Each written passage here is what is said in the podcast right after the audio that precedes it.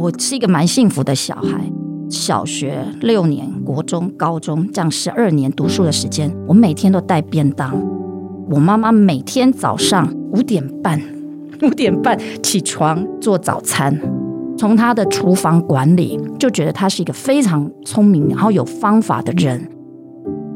以前的妈妈好大的 能耐，但是现在妈妈可能力气花在别的事情上面。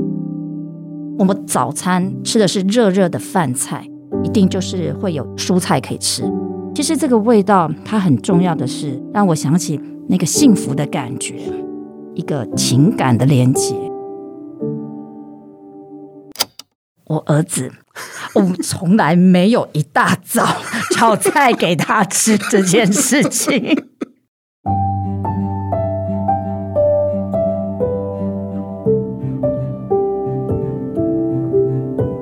欢迎来到 Foodie Goodie 梦想实验室，我是叶俊甫。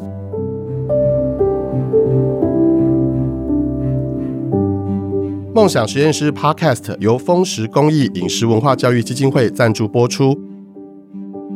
这期节目很高兴请到台北市永安国小的杨秀婷老师跟谢婉玲老师，他们之前参加丰食的第一届的 Super 食育教师大赛，成为了教师大赛的那个金奖得主。那今天我们就要请两位老师来跟我们分享最前线的国小老师们，他们如何在他们的学校校园内去推动食育，可能遇到什么样的问题，他们遇到这些问题的时候又怎么去处理，然后他们可以建议家长们可以怎么样让孩子们更快速的或者是更轻松自在的，然后学习食育这件事情。两位老师好，俊福好，俊福好。是以老师的身份来节目，对不对？但我想要先撇出两位老师现在也都是妈妈，对不对？以妈妈的角度来看，你怎么样去教他们？譬如说认识食欲这件事情，我很诚实的讲，就是我的一到五根本就不会煮饭，因为我老大有跟我讲过，妈妈你是啃老族。我说为什么？他说你每天都回阿嬷家吃饭，所以就说我们很幸福，因为我跟妈妈住得很近。我觉得我们家的小孩基本上那个吃的这一件事情是跟着阿嬷来的。我觉得很现实，就是我们下班其实晚了累了，要准备像我妈妈这样子的晚餐，说实在的，很困难，很困难。这是实话，对，不是说吃的多么的精致啊澎湃，但是就是均衡。在家里煮，第一个你菜洗的干净，油啊什么的，调味料什么的，你都会选的比较好、比较健康的。在吃饭的时候，大家一起吃。那妈妈也讲了一个。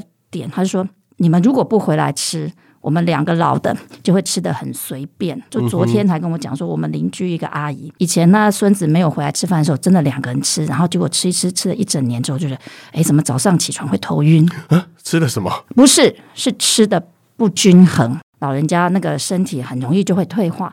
就孙子回来吃饭之后，哎，这个情况改善。”那再就是我爹，他喜欢种一点菜哦，家里就有菜园，就是一个麒麟地这样子。然后就是他就在那边摸摸，就是消费他的时间。然后他很好笑，他就会在他的菜园旁边还立了一个牌子，跟过路的小孩讲说：“认识季节性蔬菜。”哇，非常符合，一个很妙的老先生。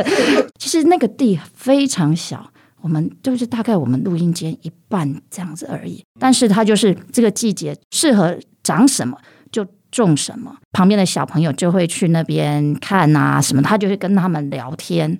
对，那我记得我的孩子比较小的时候，他也会去那边跟阿公在那边抓虫，他们会觉得很有趣。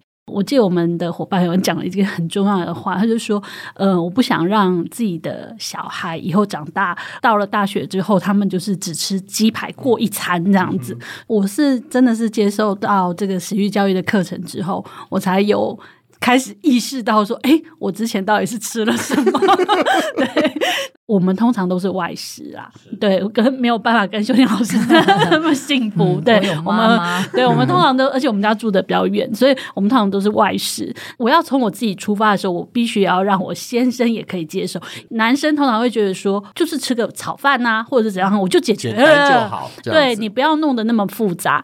我觉得我的孩子还有我的先生都有一些改变。比如说，我今天是准。准备就是炒饭的时候，他会说：“那要不要去素食店包几样菜回来？”这样子，我的孩子也是，他在呃餐桌上面，他如果看到哎，今天只是可能准备一些肉或者是呃饭这样子，他会跟我讲说：“妈妈，今天为什么没有青菜呢？” 了解，所以食欲这件事还蛮重要的嘛，就是毕竟孩子等于他会在日常生活中，他会开始，他不是囫囵吞枣的把在他前面的东西吃下去而已，他会开始去思考他到底吃到的是什么，然后他也会开始对于味道有感觉，他会对于食材有感觉，这样子。妈妈的身份分享了一部分那个关于在家里的餐桌的那个呃情况之后，我们现在回到校园来来谈这件事情，就是说两位现在任教在永安国小，就位于大直区明水路豪宅第一排的 旁边的那个学校，老师们怎么带领孩子们去呃认识食物这件事呢？可不可以请秀婷老师先跟我们分享一下？在学校里面，我们主要是因为先去观察到孩子的一个吃的现象。曾经有过一个小孩跟我讲说：“老师，我真的很希望有那个。”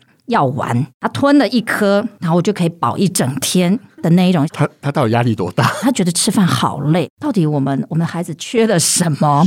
真的，他们对于吃怎么会这么的没感觉？以我们学区的孩子家庭啊、呃、来分析的话，都是算是不错的家庭，而且他们都很重视孩子哦，他们都吃得很好，但是。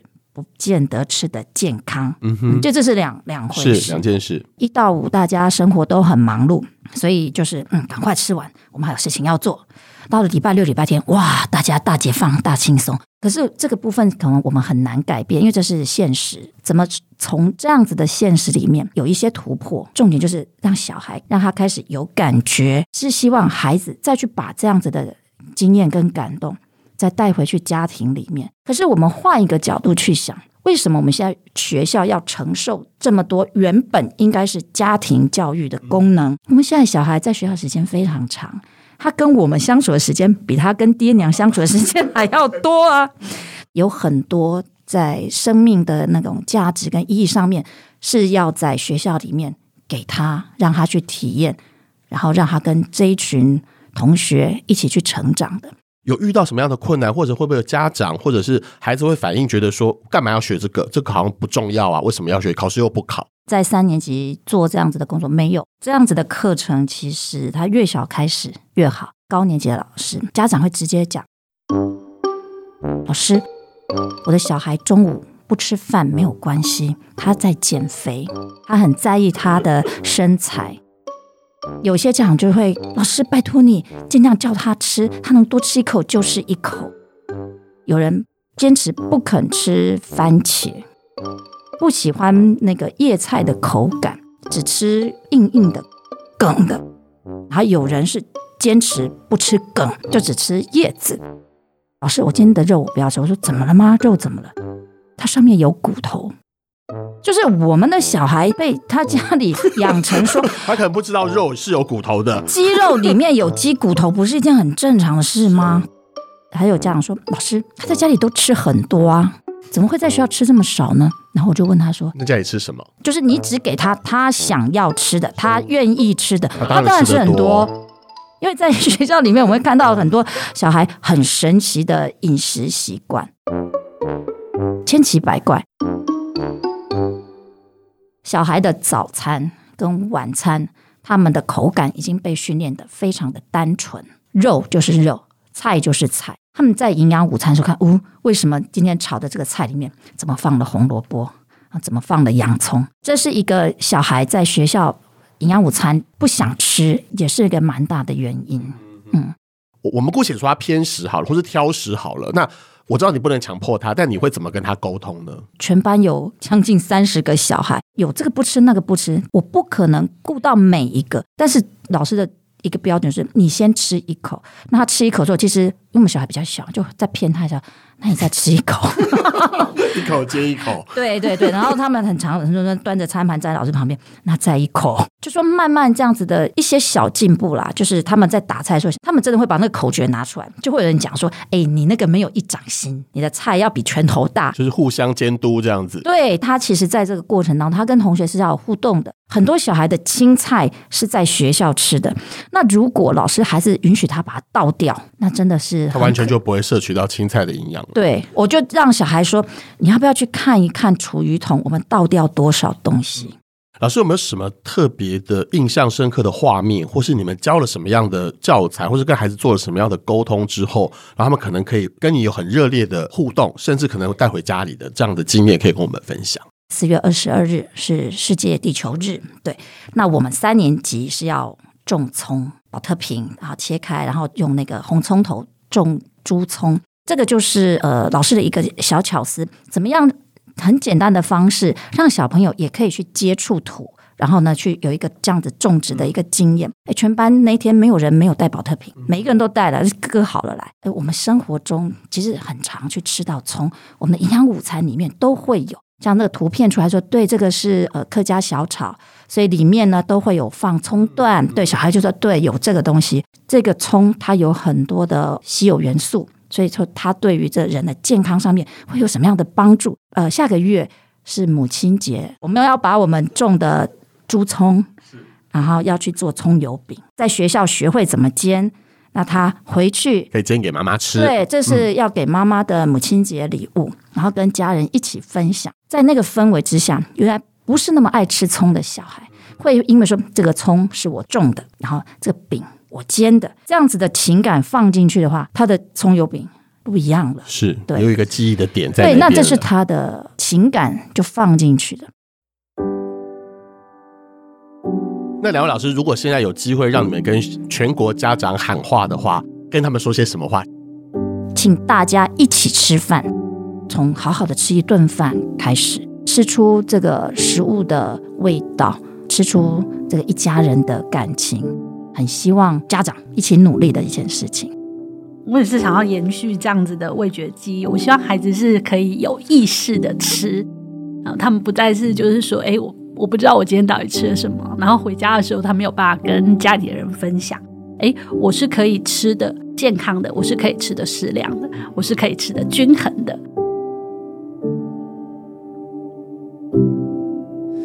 I sit in my car outside restaurants and bars, reading about what's inside. I look up opinions about news and religion, so I don't have to use my own mind. I should call my friends, but I read their posts instead. 吃东西是一件很开心的事情。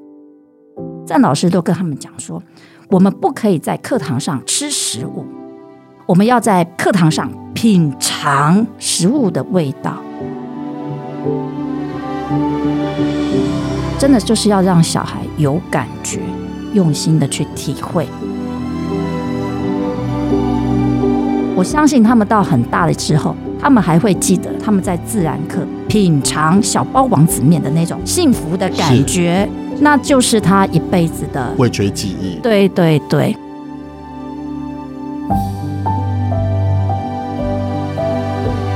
很不可思议的那个营养午餐，小学生第一线的那个情况，这样子。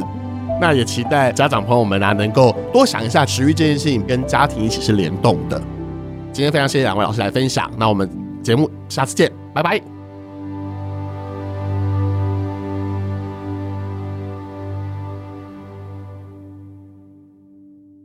下一集梦想实验室。前一阵疫情刚开始的时候，你去全联，你买不到咖喱，所有苹果口味全部卖光光，都要已经决定世界末日来，要活久一点，所以我们偶尔还会是供应他们咖喱，他们小朋友几乎都爱。